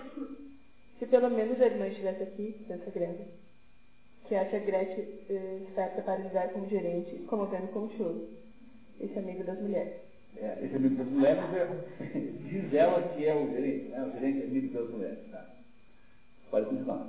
Gregor começa a andar em direção ao gerente para explicar-lhe melhor, já que ele parecia não estar entendendo, mas sua mãe, ao percebê-lo, assusta. Socorro, pelo amor de Deus, socorro. Conservava a cabeça inclinada se estivesse a ver Gregor melhor, mas em contradição com isso, retrocedia de maneira impensável. Tinha esquecido de que atrás dela estava a mesa ainda posta e quando alcançou, sentou-se com que, por distração, rapidamente em cima. E parecia não notar absolutamente que ao seu lado o café escorria em abundância da grande jarra virada sobre o tapete. Mamãe, mamãe, disse Gregor, baixinho e olhou para ela de baixo para cima. É, porque ele está, ele, ele é, é baixo, mais baixo que ela, né? Mamãe, mamãe, disse Gregor, foi, foi esse momento importante da história em que a mãe se afasta dele. Ele então perde a mãe. É como se ele perdesse a mãe nesse momento, né? Sem conotações freudianas, apenas para mostrar o dramático da situação, tá? Ele perde a mãe por um momento, tá? Vamos ver como é que continua. Por um instante, o gerente sumiu do seu pensamento. Por outro lado, não pôde impedir a vista do café que sorria, de bater no vazio várias vezes com as mandíbulas. Diante sua mãe começou a gritar, escapou da mesa e caiu nos braços do pai que, ocorria, que corria seu encontro. Aí acho que caiu, né? Deve ter. Mas agora Gregor não tinha tempo para seus pais. O gerente já estava na escada, com o quarto é, com o queixo em cima do corrimão. Ele ainda olhou para trás uma última vez. Gregor tomou o impulso para alcançá-lo com a maior certeza possível. O gerente deve ter, ter sentido alguma coisa, pois deu um salto sobre vários degraus e desapareceu. Ainda gritou, ui. E o, e o grito ressoou por toda a escadaria. Ah, você acha isso impressionante? Você achasse que assim, o ser humano se transformasse num canaveiro, assim, você ficaria assim, impressionada como gerente? Tá certo, continue então. Infelizmente, a fuga do, do gerente pareceu perturbar por completo o pai, que até então tinha estado relativamente sereno. Pois em vez de correr, ele, em vez de correr ele próprio, atrás do gerente, ou pelo menos não impedir Gregor de segui-lo, agarrou com a mão direita a bengala do gerente que estava de, não, que havia deixado com o chapéu e o sobretudo em cima de uma cadeira. Pegou é, com a esquerda o grande jornal da mesa e, batendo os pés, é, brandindo a bengala e o jornal, fosse a tocar Gregor de volta ao seu quarto. Nenhum pedido de Gregor adiantou, nenhum pedido também foi entendido. Por mais humilde que inclinasse a cabeça, com tanto mais, com tanto mais força, o pai baixou os pés. O Gregor, ele sabe que ao, ao ser agredido pelo pai, ele se comporta humildemente ele em nenhum momento faz qualquer espécie de ato agressivo. O pai uh, avança com uma bengala sobre ele e ele comporta-se humildemente. Ele, durante as outras cogitações que não estão aqui no resumo, ele sempre né, tem a preocupação de tentar parecer submisso, tentar parecer que não está querendo atacar ninguém, para ver se com isso ele consegue criar uma comunicação simbólica com a minha. Não é isso? E aí então o Gregory então é expulso para o seu quarto depois da experiência dramática com o gerente que veio tirá-lo da cama porque ele havia perdido o trem da 5 Gregor, sem prática de andar para trás, vai levando bengaladas de seu pai no trajeto existente para o quarto. Andando sobre suas patinhas, e muito largo para passar pelo espaço de uma folha só, fica forçando passagem até que um dos seus lados se ergue, permanecendo torto na abertura da porta. Fica entalado até o pai desferir por trás um golpe agora de fato possante e libertador, e ele voou, sangrando violentamente, bem para dentro do quarto. A porta foi fechada ainda com a bengala, depois houve por fim silêncio. Isso, com isso acaba a primeira parte das três partes em que é dividida essa história. A situação do Gregor parece boa? Né? E, e o que, é de mais estranho nessa situação toda até agora? O que, é de mais estranho tudo? Bom, tirando essa, que, tirando essa, o mais estranho em segundo lugar. A maneira como a família se relaciona com aquilo, né? É, como é, o que, é estranho, sobretudo, na relação que a família tem com esse fato? Dado da hipótese daquilo não ser o Greg, de que aquele, aquilo ali seja um monstro que comeu o filho durante a noite. Não seria uma coisa estranha, por exemplo, se vocês abrissem quatro irmãos de vocês, tivesse lá um, um orangotano que não o irmão, você, um macaco, vocês não cogitariam a possibilidade de ter havido uma troca? Talvez depende do irmão, talvez não, né? talvez você. Só se o orangotano tivesse o pijama dele, mas. Normal? Não, não é o caso, é, aqui não é o caso aqui, né? Mas há uma, alguma coisa muito estranha no modo como a família se relaciona com o Grego. Porque, porque, porque é uma situação dramática e não há em nenhum momento nenhuma perturbação com o fato, como se mais ou menos aquilo fosse alguma coisa natural. O colher está fora de casa. Sim. E não mandaria para o quarto do Grego. Eles não entraram no quarto ainda, porque o Grego é que sai do quarto, e eles não entraram ainda. Eles também não se interessaram em saber se o filho estaria lá dentro ou não. É como se houvesse uma espécie de convicção coletiva de que o Gregor é aquele inseto mesmo. Pois é, o que parece que fizeram isso, embora seja muito difícil que o inseto tivesse aparência de Gregor, né? porque. Não, porque ele não fala, e eles não tentam falar com ele. Tentaram falar, todos não sabiam que era um inseto. Mas eles não, eles não se comunicam de modo nenhum, quer dizer, ali algum ser é, absolutamente absurdo que ele supõe que seja o filho e o irmão, né, o Greg.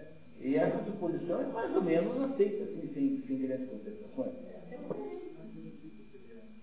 Tá? Muito bem. Vamos então ao segundo capítulo. Tá? Segundo capítulo, são três capítulos em que a história está dividida. Vamos lá. É, Marcos, por favor. Gregor desperta do sono pesado, semelhante ao desmaio no crepúsculo. Ele dorme o dia inteiro então, né? Desde aquela hora que isso acontece, lá pelas oito, né? sete, oito, até a noite. Tateia com as antenas que havia aprendido a valorizar. Está com o lado esquerdo todo dolorido e percebe que havia ferido uma perninha no episódio do ataque. E, por causa disso, ela se arrastava com, com as outras. É atraído para a porta por causa do cheiro de algo comestível e encontra uma tigela de leite doce, na qual nadavam pequenos pedaços de pão branco, que sua irmã havia colocado ali. Embora leite fosse seu alimento predileto, não gostou do pouco que conseguiu beber com as dificuldades produzidas por seus ferimentos. Rasteja de volta para o meio do quarto, percebe a casa em silêncio e conclui. Que vida tranquila a família levava, disse Gregor a si mesmo, e sentiu, enquanto ficava escuro diante dele, um grande orgulho por ter podido proporcionar aos seus pais e à sua irmã uma vida assim, num apartamento tão bonito. Mas como seria agora se todo o sossego, todo o bem-estar, toda a satisfação chegasse assustadoramente ao fim? Para não se perder nesses pensamentos, Gregor preferiu pôr-se em movimento, rastejando de cá para lá no quarto. Continua? Pode então. Naquela primeira noite, as portas laterais são abertas e rapidamente fechadas, como se alguém o espionasse ou estivesse indeciso a entrar. Zamsa reflete no seu quarto sobre como deveria reorganizar sua vida a partir da nova condição. Decide dormir na parte de baixo do canapé, embora as costas ficassem um pouco prensadas não pudesse, pudesse mais erguer a cabeça. E logo se sentiu muito aconchegado, lamentando apenas que seu corpo fosse largo demais para se abrigar inteiramente. Todo mundo sabe que um canapé? Não é um, um, um biscoitinho que dá festas. É uma espécie de sofá, tá? que, abaixo do qual o Gregory então passa a, a, a viver. Então, veja, vocês não acham que ele está profundamente conformado com a sua situação? Ele está agora no segundo dia, quando ele acorda, no mesmo dia em que tudo acontece, ele já está começando a pensar em como é que agora ele vive daquele jeito. Ele não tem uma única pergunta para si próprio, ainda, né? E por que é que ele havia se transformado nisso? No fundo, no primeiro momento, lá no início, ele perguntou, o que aconteceu comigo? Mas, no fundo, no fundo, é uma pergunta meio, retórica. Ele, no fundo, tem um baixíssimo interesse, tem conformado com a situação, não parece? Não Que não tinha mais que desejar? Tá? Talvez tivesse até alguma coisa boa, né? Muito bem. Ok, muito obrigado. Marcos, obrigado. Pode passar, por favor. Madrugada, ainda quase noite, Greta queria à força das decisões que acabava de tomar, pois a irmã, já quase completamente vestida, abriu a porta de seu quarto que dava para a antessala e olhou ansiosa para dentro. Não o descobriu logo, mas ao percebê-lo embaixo do canapé, santo Deus, em algum lugar ele havia de estar. Não podia ter voado embora.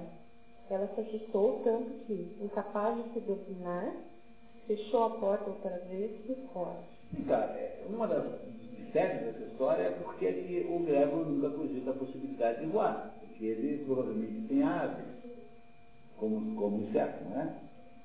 Mas a possibilidade de voar aqui nesse caso está absolutamente proibida. Né? Ela pressupõe que ele não voa. Em nenhum momento o próprio Gregor cogita a possibilidade de voar. Mas ele teria a possibilidade de voar, né? Eventualmente. É, mas no sentido.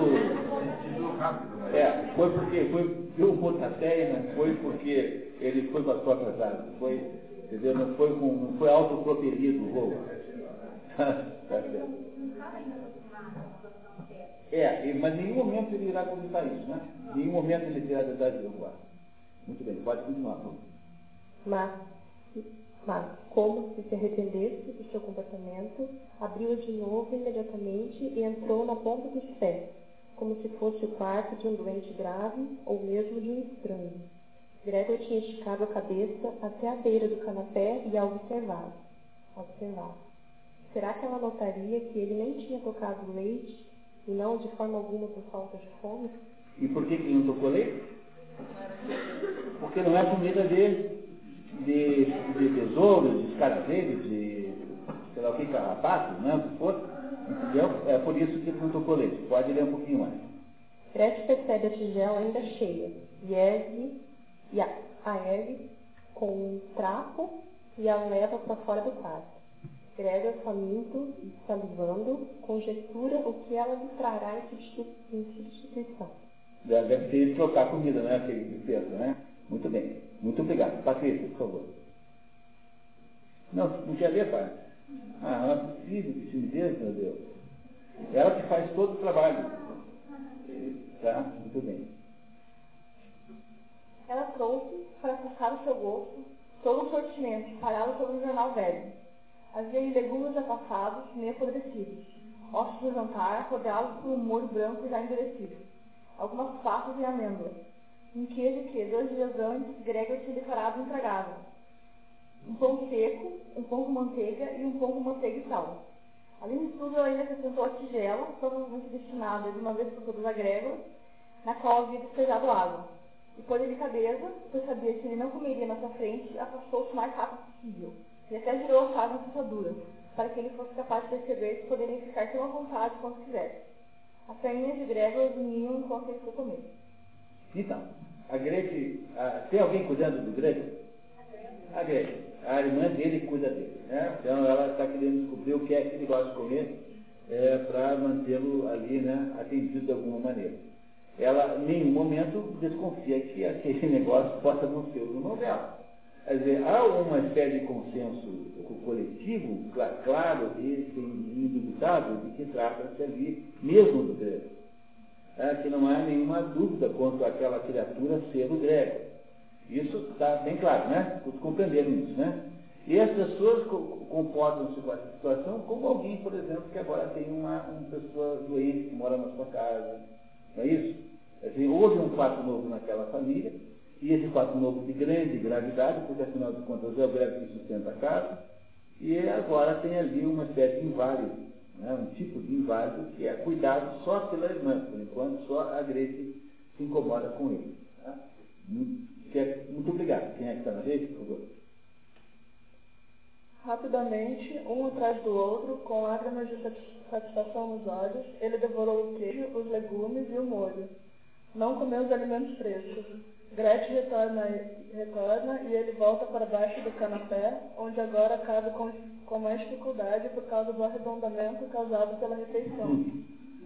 A moça recolhe com uma vassoura e despeja num balde os restos e a parte não comida. Gretchen repetiria secretamente o procedimento todos os dias na hora em que os pais dormiam e a empregada havia sido despachada por ela com alguma incumbência. Gretchen era a única pessoa da casa com quem Gregor convivia.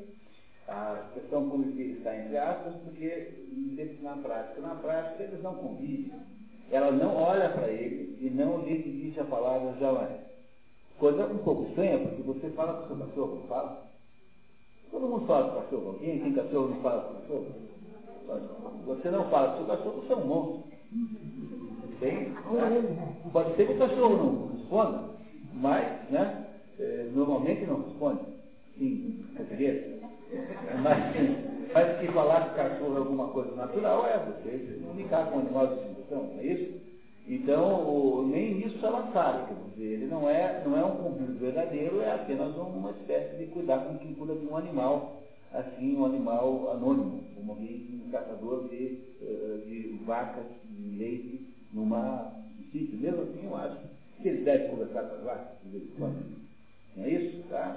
No entanto, percebo que ela faz isso com uma certa reserva. Não há é, uma, um consenso de que a família deve cuidar dele. Tem alguma coisa ali, pouco de reserva. Ela faz isso quando os pais estão dormindo, nunca assim, de modo assintoso. Isso ela não faz. Muito bem, o próximo, por favor. Tem desculpas? Foram mandados embora de casa, naquela manhã. Gregor não pôde ficar sabendo, visto que não era entendido, ninguém, nem mesmo a irmã, pensava que ele podia entender o outro. E assim, quando a irmã estava no seu quarto, ele tinha que se contentar em ouvir, aqui e ali, seus suspiros e invocações, ao instante. Só mais tarde, quando ela havia se habituado um pouco a tudo, naturalmente não se podia nunca falar em atos completos. Gregor, às vezes, aprendia uma observação amigável, ou que podia ser interpretada como tal. Hoje, sim, ele gostou, ela dizia, quando Gregor tinha limpado para valer toda a comida, ao passo que, no caso contrário, que aos poucos se repetia numa frequência cada vez maior, costumava dizer quase com tristeza.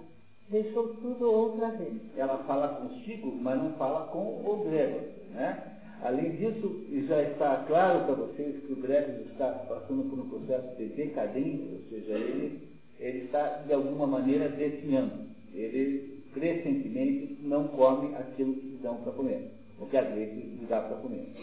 Então, aí a atenção que o Gregor está, de alguma maneira, perdendo vida, está definhando, tá?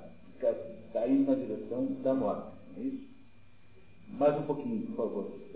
Gregor consegue ouvir conversas espremendo-se contra a porta, especialmente nos primeiros tempos. Não havia conversa que de algum modo não tratasse dele, mesmo em segredo. Sempre havia alguém em casa, porque ele não podia ser deixado só no apartamento. Entre as coisas que ouviu foi a cozinheira Ana pedir encarecidamente para ser dispensada e ser atendida. A empregada, ao sair, jurou solenemente, sem que lhe tivessem pedido jamais, revelar a ninguém o mínimo que fosse. Gregor ouve seu pai expondo à família a situação financeira. E lembra-se de que, depois da falência ocorrida, cinco anos antes, sua preocupação de Gregor tinha sido apenas fazer tudo para a família e esquecer o mais rápido possível a desgraça comercial que havia levado todos a um estado de completa desesperança. E assim começaram a trabalhar com um fogo muito especial e quase de, da noite para o dia passaram de pequeno cacheiro a cacheiro viajante, que naturalmente tinha possibilidades bem diversas de ganhar dinheiro e cujos êxitos no trabalho se transformaram imediatamente na forma de previsões em dinheiro sonante que podia ser posto na mesa diante da família espantada e feliz. Ou seja, está contando que, né, que ele, uh, há cinco anos, não pensava em outra coisa a não ser em uh, ajudar a família. Com é isso, ele, portanto, dedicou cinco anos uh, a esse esforço de resolver a viabilizar financeiramente uma família cujo chefe né, havia quebrado comercialmente. Muito bem. Na verdade, Gregor havia assumido todas as despesas da família e havia até mesmo conseguido o apartamento onde a família morava, tendo recebido retribuição afetiva apenas da irmã. Gregor estava planejando mandá-la, apesar dos custos, para um conservatório, já que ela sabia tocar violino de forma comovente. Obrigado, Luciano. Está na vez, por favor. Esses pensamentos completamente inúteis no pecado atual passaram pela cabeça quando ele, de pé, estava colado à porta, escutando. Às vezes, em virtude do cansaço geral, não conseguia de modo algum continuar ouvindo. E, por descuido, deixou a cabeça bater na porta. Segurou a, porém, imediatamente outra vez, pois mesmo o pequeno ruído que assim havia provocado tinha sido escutado do outro lado, efeito como que todos silenciassem. O que a gente está outra vez fazendo? Disse o pai, depois de um intervalo, evidentemente voltado para a porta. E só aí a conversa interrompida foi aos poucos retomada. Percebam que entre o Gregor e a família existe quase sempre apenas uma porta. A porta com duas folhas que separa o quarto onde ele sempre está da sala de estar onde eles sempre estão. Então ele passa lá o dia inteiro ouvindo conversas. E as conversas giram em torno dele, ele gira em torno dos problemas econômicos, e ele mais ou menos vai se inteirando do que acontece, porque embora eles lá do outro lado não saibam que ele é capaz de entender tudo que eles falam, embora ele não tenha nenhum modo de se comunicar com palavras com a família. Mais um pouquinho, Tânia, por favor. Na continuidade da conversa, Braga descobre com satisfação que entre a sobra da carência e a parte economizada do dinheiro que havia ganho no comércio, havia um certo pecúlio capaz de sustentar a família dois anos. Atrás da sua porta, Gregor meneou vivamente a cabeça, satisfeito com a recuperada previdência centro de economia. Na verdade, poderia ter pago, com essa sobra de dinheiro, mais uma parte da dívida do pai ao chefe. E com isso, estaria muito mais próximo um dia que poderia ter dado emprego. Mas agora era indubitavelmente melhor assim, de modo como o pai havia arranjado a coisa. É, e tem uma coisa importante, né? Ele disse, puxa, mas sobrou dinheiro, podia ter reduzido lá o meu tempo de escravatura lá. Mas pensando bem, agora que ele está doente, né, a previdência, né, a, né, a providência é, ficou aí é, que agora foi melhor. Então, porque se tivesse sido pago lá, teria ido embora. E agora ele pode dar aquele dinheirinho, já que ele não vai mais poder ajudar, não é isso? Então, percebam que o assunto central na cabeça do Gregor qual é? Pagar a dívida do pai, né? Pagar a dívida do pai. Então ele fica felicíssimo em saber que a família não está tão quebrada assim quanto o falecido está no início. É isso? Tá? Muito obrigado, Francis. Tá? Está na No entanto, quando Gregor percebe que o dinheiro não daria para sustentá-los para sempre e que trabalhar representaria sacrifício excessivo para qualquer um dos três parentes, desaba. Quando a conversa chegava a essa necessidade de ganhar dinheiro, Gregor se soltava da porta e se atirava sobre o frio sofá de couro, que se encontra ao lado, pois ficava ardendo de vergonha e tristeza. Então, não é uma, não é uma atitude extraordinária como certo? Pense nisso. Sujeito tem uma condição pessoal absolutamente irremediável, pelo menos muito grave, né? ele deve estar se sentindo estranho naquilo, e, no entanto, ele continua sentindo culpa de não ter, não poder ajudar a família. Não é uma isso é uma coisa comovente, não sei se você fica um pouco comovido, mas é assim, pense bem. Né? Ele, apesar de todo o mundo, toda a situação que ele vive, tem uma atitude ainda de preocupação com a família dele.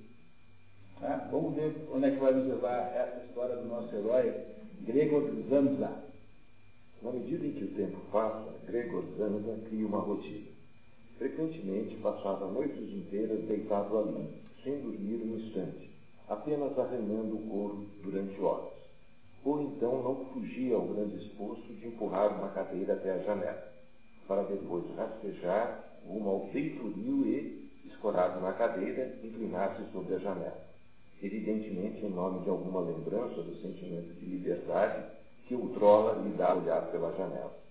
Ou porque os insetos são atraídos pela luz da rua, né? Também por isso. Pois efetivamente ele enxergava dia a dia com menos acuidade as coisas mesmo pouco distantes. O hospital de Bronte, cuja visão frequente demais ele antes amaldiçoava, já não estava mais ao alcance da sua vista. E se ele não soubesse exatamente que morava na calma, embora inteiramente urbana, Rua Charlotte, poderia acreditar que da sua janela estava olhando para um deserto, no qual o céu cinzento e a terra cinzenta se uniam sem se distinguirem um do outro. E por que é que o céu cinzento e a terra não se distinguiriam um do outro? Está cada vez menor, ou porque ele está cada vez mais parecido com o inseto, estão cada vez mais borradas na sua frente. O, o nosso Georg, Georg, o nosso Gregor Zansa, está num processo claro de decadência física. Parece? Parece isso? Muito bem. Muito obrigado, tá? Tem aqui para ver, João, por favor. Apenas a irmã tem contato com Gregor Santa, sem que, ele, sem que ela realmente se relacione com ele, já que ela não lhe dirige a palavra ou o olhar. Ela entra no quarto duas vezes por dia e durante esse tempo Gregor treme sobre o canapé, semi-coberto com um lençol, operação que lhe, custa, que lhe custara quatro horas de trabalho, para não se deixar ver completamente pela irmã. Ficou quatro horas puxando um lençol até que ele cobre o canapé, de modo que quando ele se esconde embaixo, ele não é mais visível. Ele tem vergonha de se aparecer como inseto para a irmã. Então ele é, fica lá, quando ela entra, ele se esconde e fica tremendo embaixo do, do canapé. Pode continuar, por favor.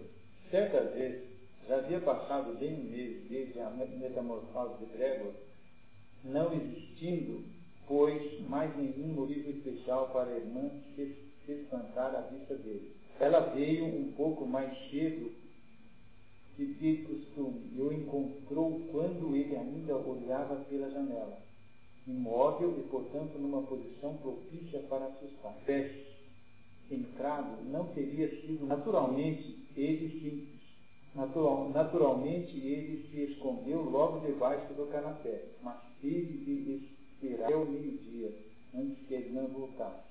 Por aí, Gregor reconheceu que a visão dele continuava seguramente ela precisava fazer um grande esforço, dando conta de que ele é repugnante e insuportável à vista.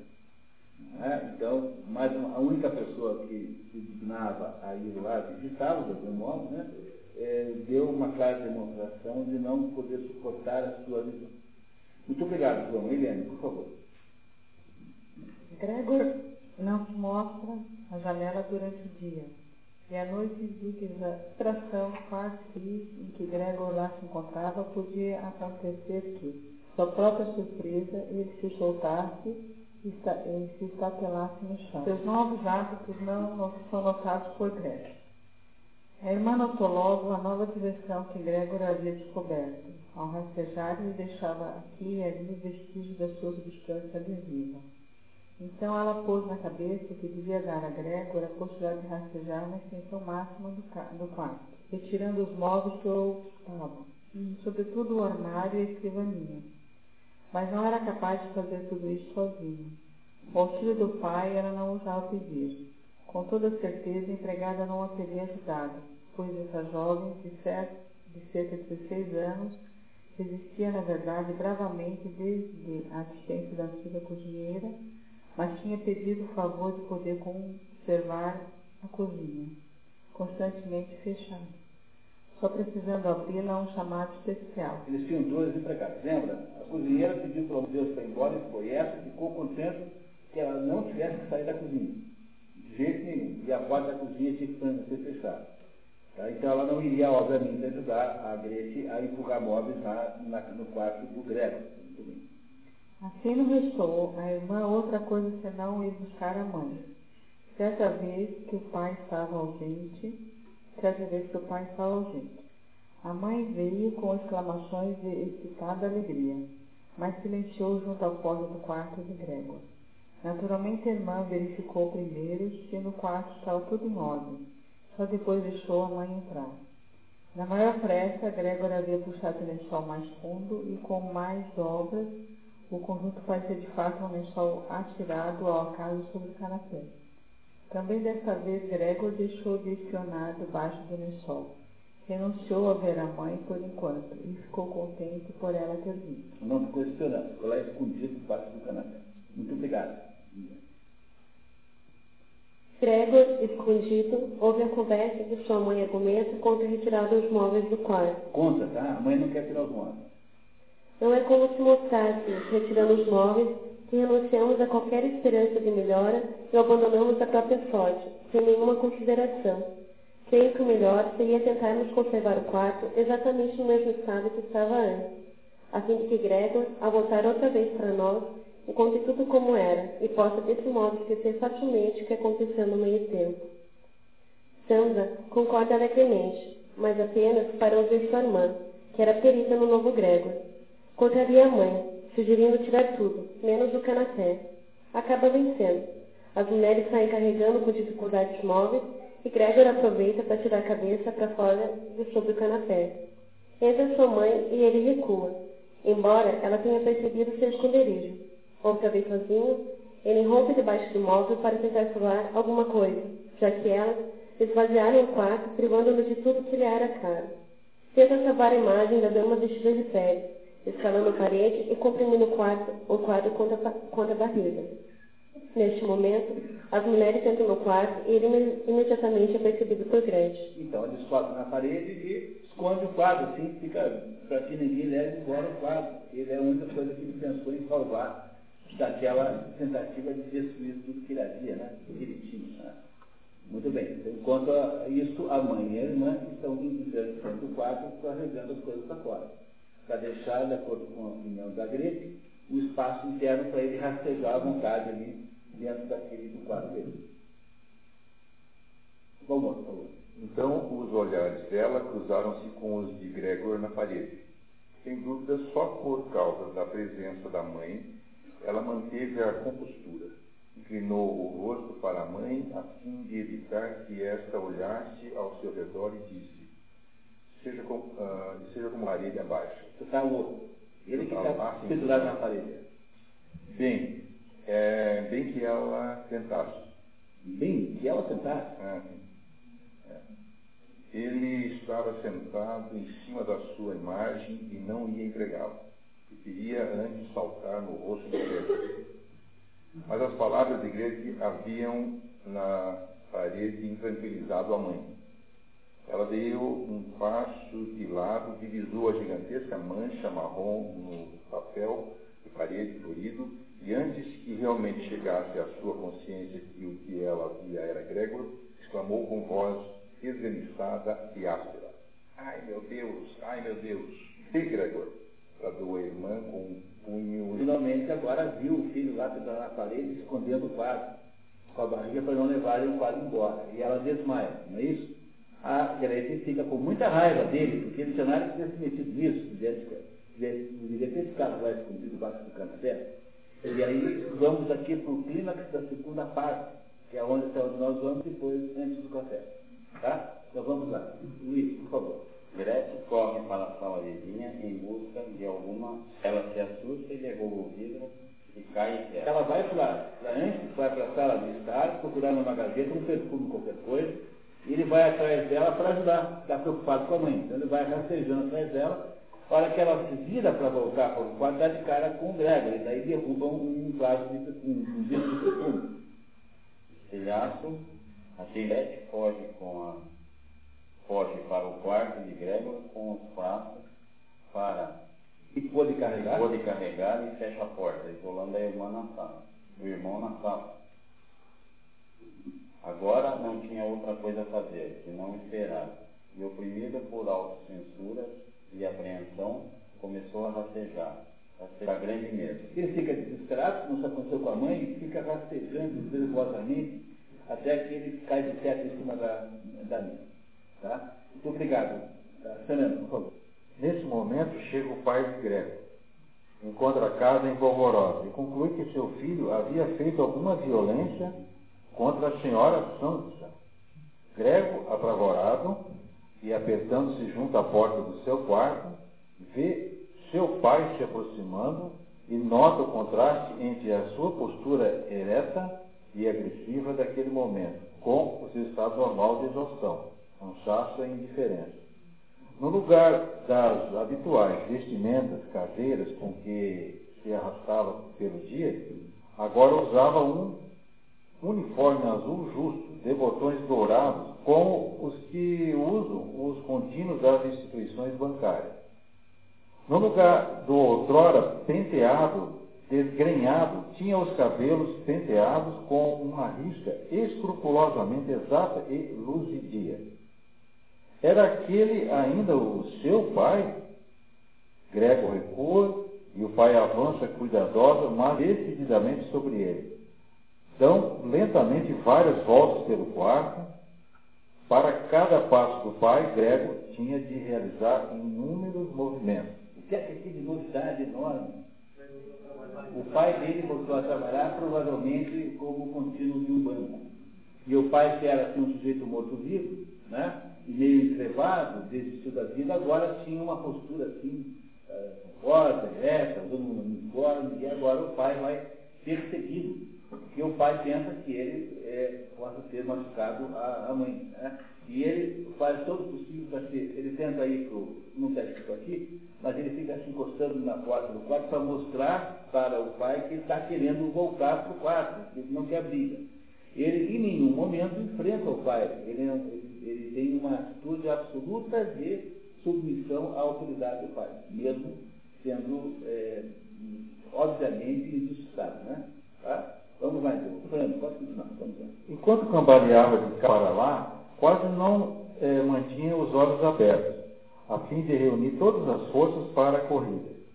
No seu torpor, não pensava em outra maneira de se salvar senão correndo e tinha quase esquecido que as paredes estavam à sua disposição, embora aqui elas permanecessem obstruídas por móveis cuidadosamente talhados, cheios de recortes e pontos. Quando, nesse momento, alguma coisa, atirada de leve, voou bem ao seu lado e rolou diante dele. Era uma maçã. A segunda passou voando logo em seguida por ele. Grego ficou paralisado de susto. Continuar correndo era inútil, pois o pai tinha decidido bombardeá-lo.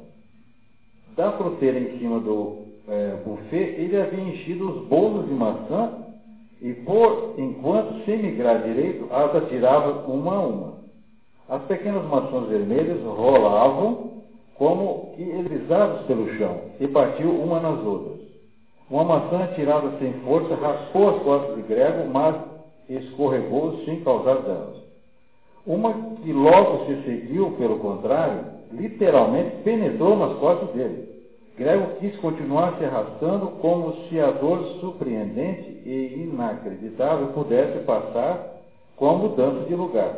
Mas ele se sentia como se estivesse pregado no chão e esticou o corpo numa total confusão de todos os sentidos. Com o último olhar, ainda viu a porta do seu quarto ser escancarada e a mãe se precipitar de combinação à frente da irmã que gritava. Pois a irmã a tinha aliviado das roupas para permitir que ela respirasse com liberdade enquanto estava desacordada. Viu-a correr ao encontro do pai e no caminho caíram no chão uma a uma, as saias desapertadas e viu quando ela, tropeçando nas saias, chegou até o lugar onde o pai estava e abraçando em completa união com ele, mas nesse momento a vista de Grego já faltava. Pediu, com as mãos na nuca do pai, que ele poupasse a vida de Grego. Isso nós terminamos o segundo capítulo dos três capítulos nesse momento. Então, o Grego é bombardeado por maçãs por causa do episódio, e nós aí sabemos que ele quase é assassinado nesse momento.